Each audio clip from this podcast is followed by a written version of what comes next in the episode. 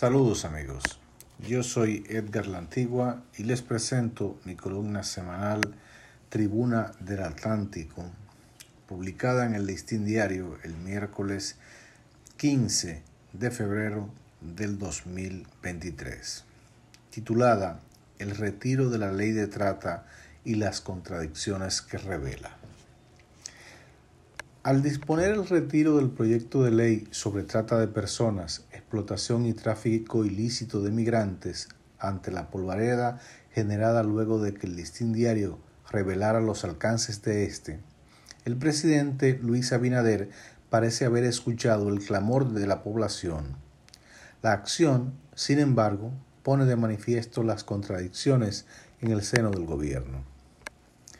Previo al anuncio presidencial, se pronunciaron el presidente de la Fuerza del Pueblo y expresidente de la República, Leonel Fernández, en un acto en Santo Domingo Norte donde pidió al presidente el retiro de la pieza, y en su artículo de opinión en las páginas de este medio. El candidato presidencial del PLD, Abel Martínez, había pedido el sábado en Puerto Plata el retiro de la pieza que calificó de adefesio jurídico contrario a los intereses del país y como una estocada a la soberanía nacional. La decisión del gobierno se corresponde con la magnitud de la repulsa colectiva ante una iniciativa lesiva al interés nacional, que obligaría al país a asumir la carga de miles de inmigrantes que ya están en el país y los que pudieran llegar ante la explosiva situación de Haití, por ejemplo, y acogerse a la sombrilla de esa legislación. El argumento de que el jefe de Estado no es abogado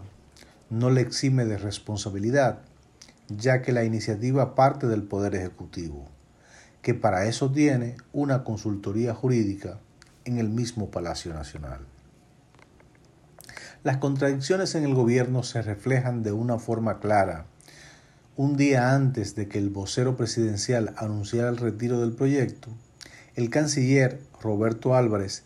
defendía su, su, aprobación en la sede del Ministerio de Relaciones Exteriores y con el pretexto de responder al exmandatario sigue dando lata en lugar de esperar la posición oficial de la administración de la que forma parte. La actual gestión lleva a cabo la construcción del muro fronterizo, pero antes de llegar al gobierno, el presidente Abinader Paliza, Sanz Lobatón y Farideh Raful se oponían al mismo. La razón del cambio de postura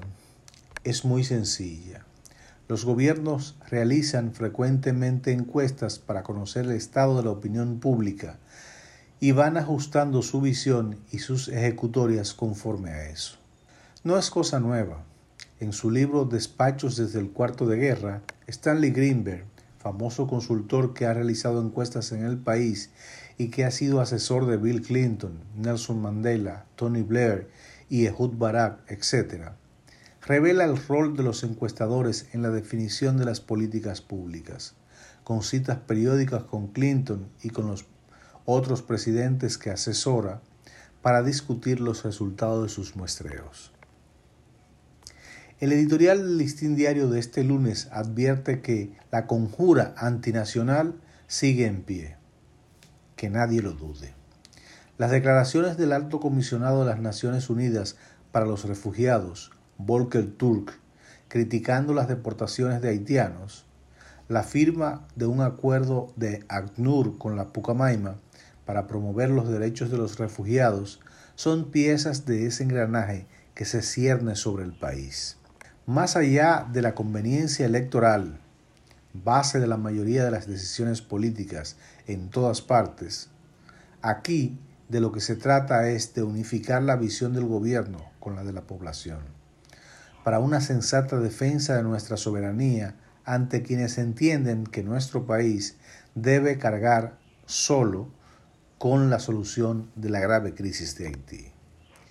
El proyecto de ley no solo ha permitido ver en detalle la magnitud de lo que se nos pretende imponer desde fuera,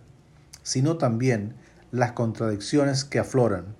hasta en el gobierno.